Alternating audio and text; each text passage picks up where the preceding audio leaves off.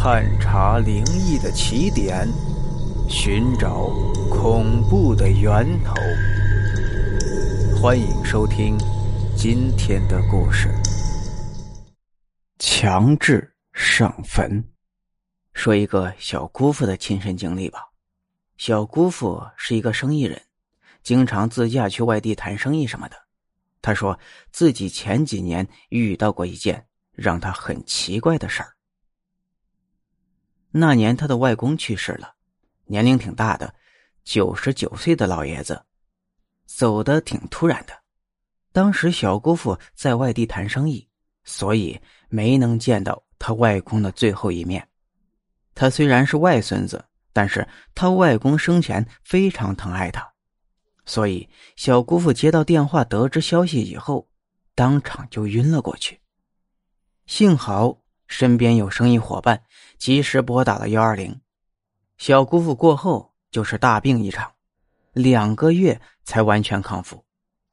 就在他外公入土为安大概半年的样子吧，他有一次自驾去外地办事，会路过他外公所在的那个乡镇。由于想赶时间，他直接走的高速。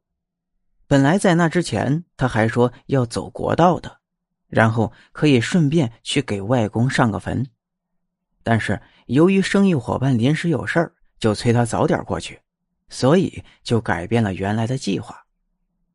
上了高速一会儿，小姑父突然感觉肚子不舒服，想上卫生间，但是这还没到服务区呢，只能强忍着。等到了服务区，小姑父从卫生间出来发动车时，车怎么也发动不了。熄火了，小姑父很郁闷。不过这是在服务区，还好说，找到工作人员也帮着弄。然而并没有什么用，他很郁闷，说这车子性能很好的，从来没有掉过链子，这是怎么回事呢？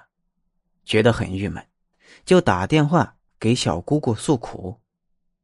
由于小姑姑不知道他临时走的是高速。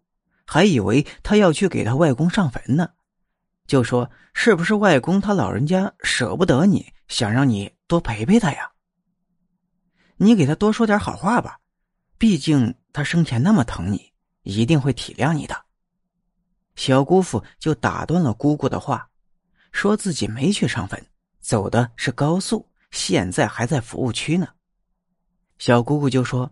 莫不是你外公在天之灵责怪你要经过那里都不去给他上坟吗？听了小姑姑的话，小姑父顿时如醍醐灌顶，对小姑姑说自己明白该怎么做了。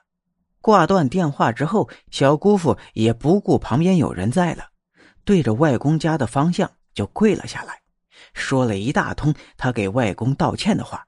并承诺，等车一会儿发动起来之后，马上就从高速路口下去，然后就去给他上坟。这样一番祷告之后，小姑父又去捣鼓车子去了。真的很神奇，这次没整多久，车子就发动起来了。他也不敢食言，发动车以后就按照承诺，到了下个出口就下了高速。驱车就直达他外公的坟墓去了，就想着会不会去给外公上个坟就会好受点于是他就去了。就在快到墓地的时候，那种不舒服的感觉瞬间就消失了，真的很神奇。